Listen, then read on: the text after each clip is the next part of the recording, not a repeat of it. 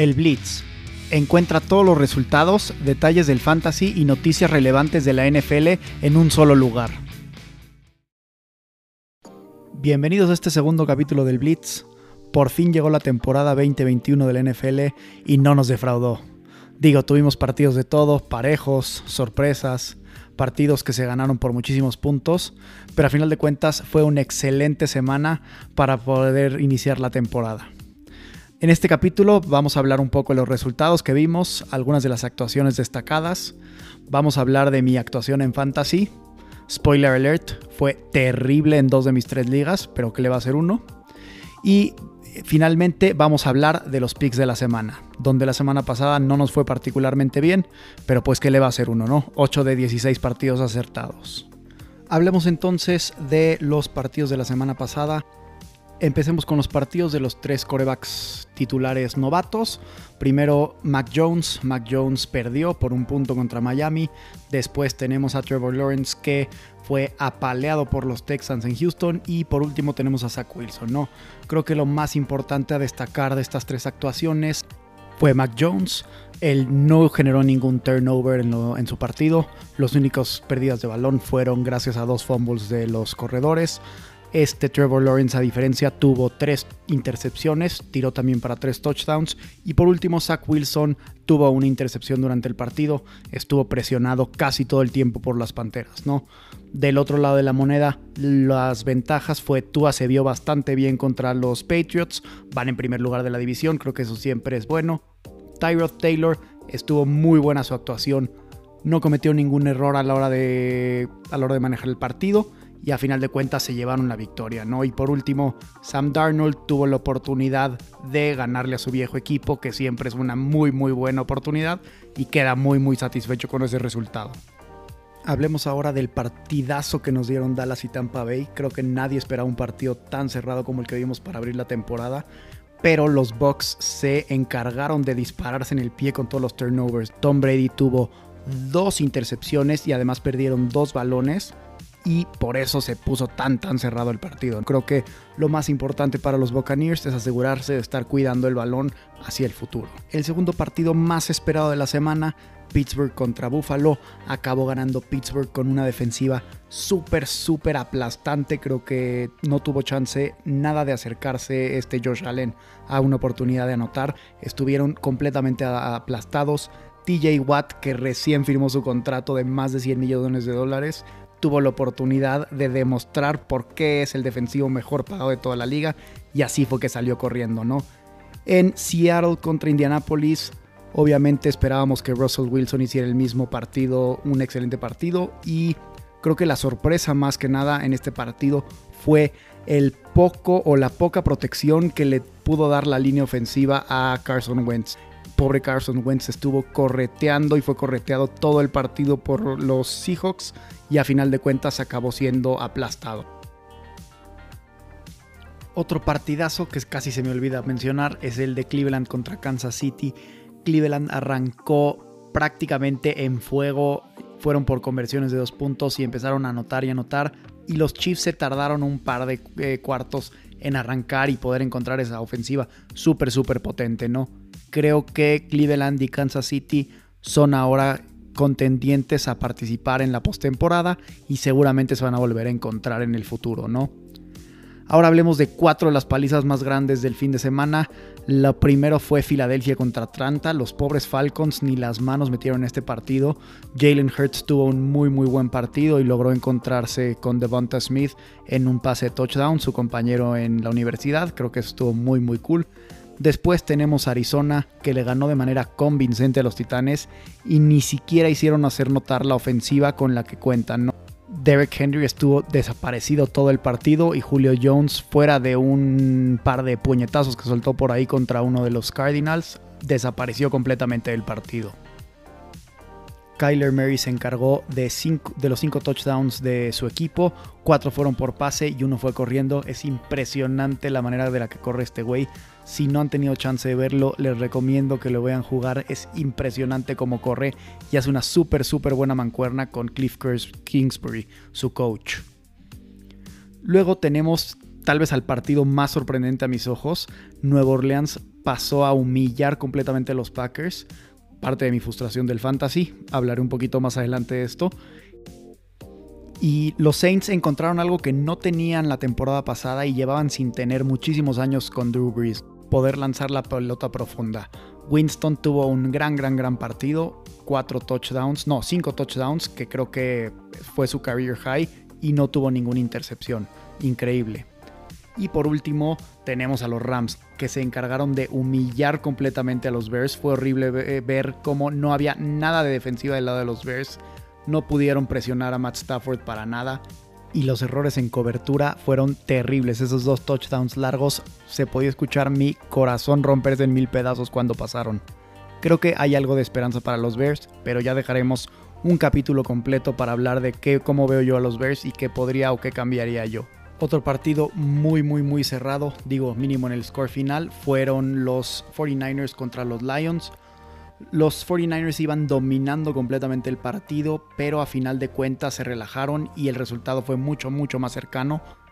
Jared Goff logró acercarse y acercar al equipo a 8 puntos, pero a final de cuentas no fue lo suficiente para empatar. Justin Herbert le ganó a los Washington Football Team 20 contra 16 este Taylor Heineke tuvo que entrar a cubrir a Ryan Fitzpatrick, que se dislocó la cadera. Iba a estar fuera varias semanas de la temporada. Creo que lástima por él, es un veteranísimo y creo que no hay nadie que no sea fan suyo. Justin Herbert continuó jugando como venía jugando la temporada pasada, increíble, sin cometer casi casi ningún error y creo que su manejo del balón es completamente mágico. Sus receptores cubrieron todas las rutas, Mike Williams de una cantidad de puntos en el fantasy impresionante. Luego tenemos a Denver contra los Giants. Los Giants parecen desaparecidos, parecen muertos. Denver con Teddy Bridgewater tuvo muy buena oportunidad, lograron correr mucho el balón y a final de cuentas se llevaron la victoria. Tenemos ahora a Minnesota contra Cincinnati. Cincinnati iba ganando cómodamente este partido, dejaron que Minnesota se acercara, se fueron a overtime y a final de cuentas lograron ganar gracias a un field goal del, del rookie, del pateador rookie. Por último tenemos el partido de Monday Night, Baltimore contra Las Vegas. Al final de este partido parecía que nadie lo quería ganar. Estaban compitiendo a ver quién hacía más errores. En overtime empezamos con la intercepción de Derek Carr en el end zone Después de esto, Carl Nassib le quitó el balón a este Lamar Jackson y después de esto ya consiguieron el pase touchdown Las Vegas para ganar, que creo que también fue una sorpresa dentro de los marcadores. Ahora sí, hablemos un poco de mi fantasy y de algunas recomendaciones que traigo para ustedes esta semana.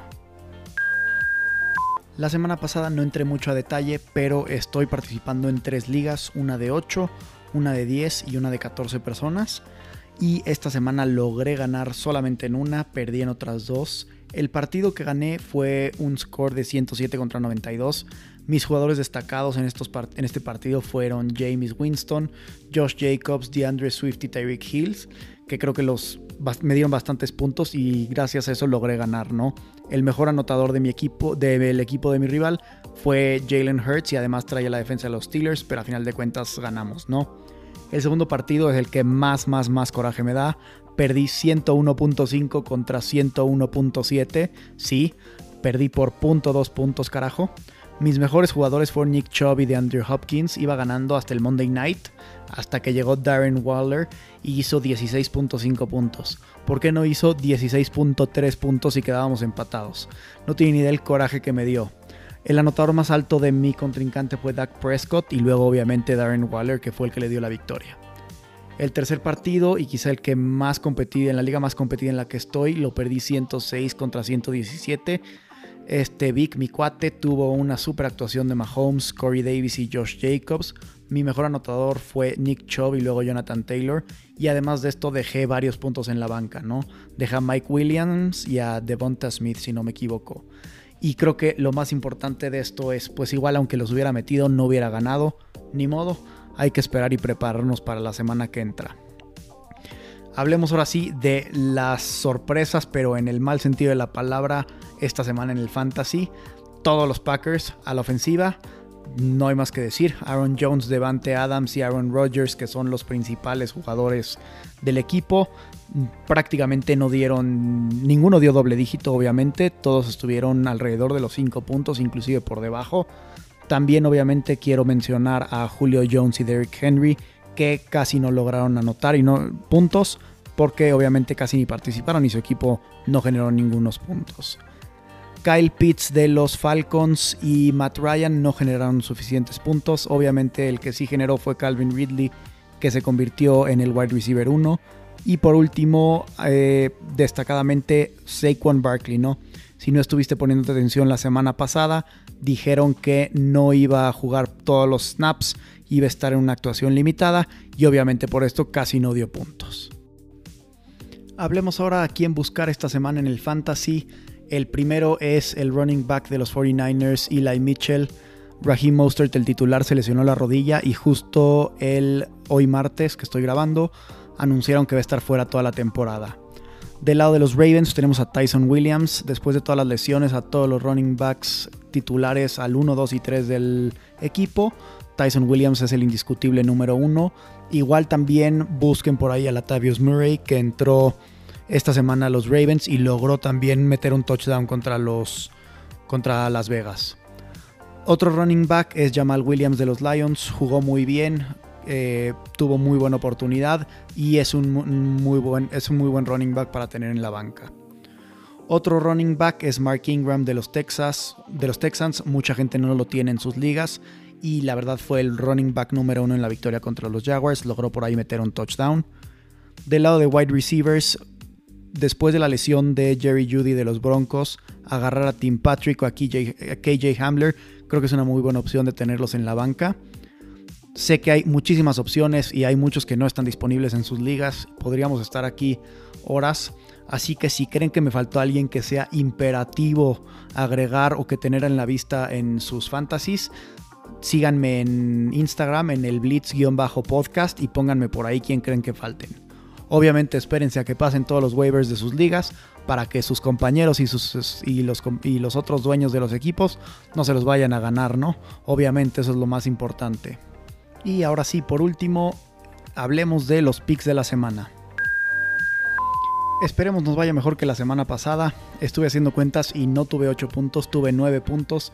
Por ahí en el podcast dije que sí iba con Arizona, pero me equivoqué a la hora de meter el pick en mi plataforma y puse que iba con, con Tennessee, lo cual me excusa y acabo teniendo 9 puntos, ¿no? Ahora hablemos de los picks de esta semana. El partido del jueves Washington contra Nueva York, contra los Giants. Voy con Washington. Los Giants con Daniel Jones están completa y absolutamente perdidos. La verdad no veo por dónde van a ganar algún partido. Esperemos que si vuelve a aparecer Saquon tengan oportunidad, pero voy con Washington. Después vamos con mis Super Bears contra Cincinnati. Obviamente no puedo no poner a los Bears, van a ganar contra Cincinnati, es en Chicago el partido. Esperemos ver un poco más de Justin Fields en acción y que pueda lograr meter más puntos. Después tenemos Cleveland contra Houston.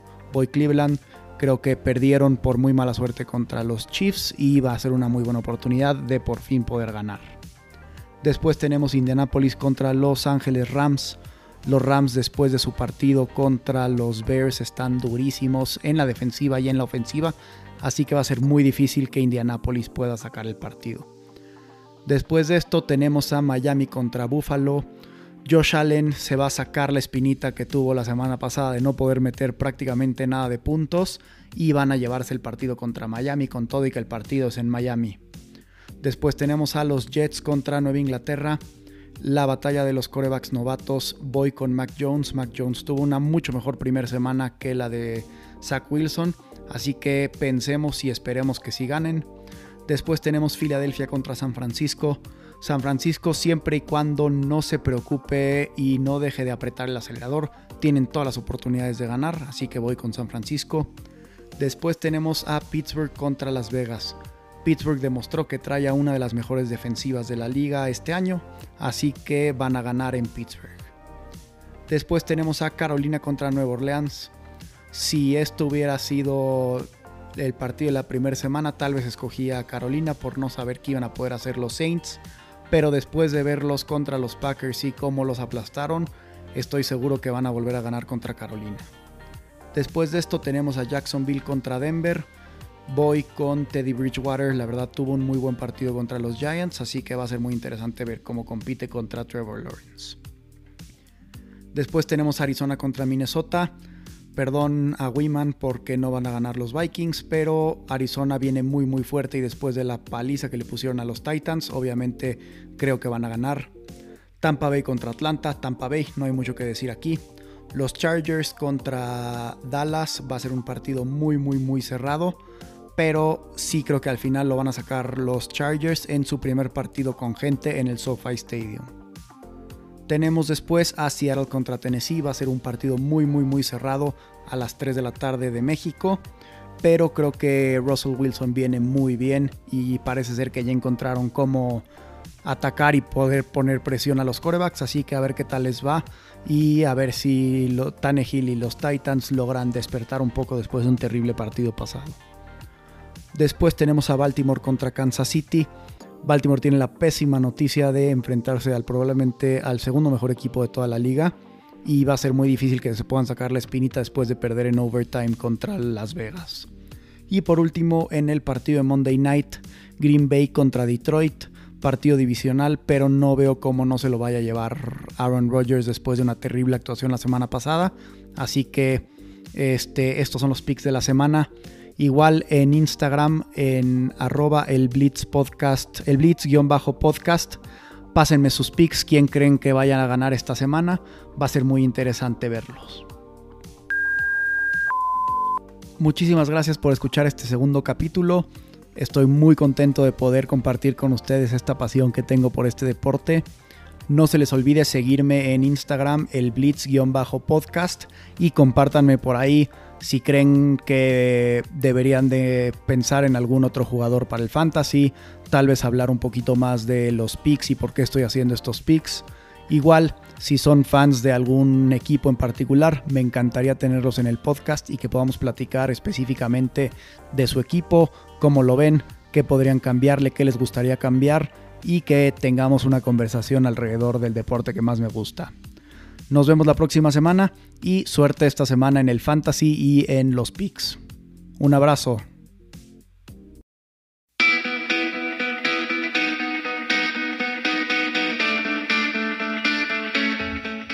El Blitz.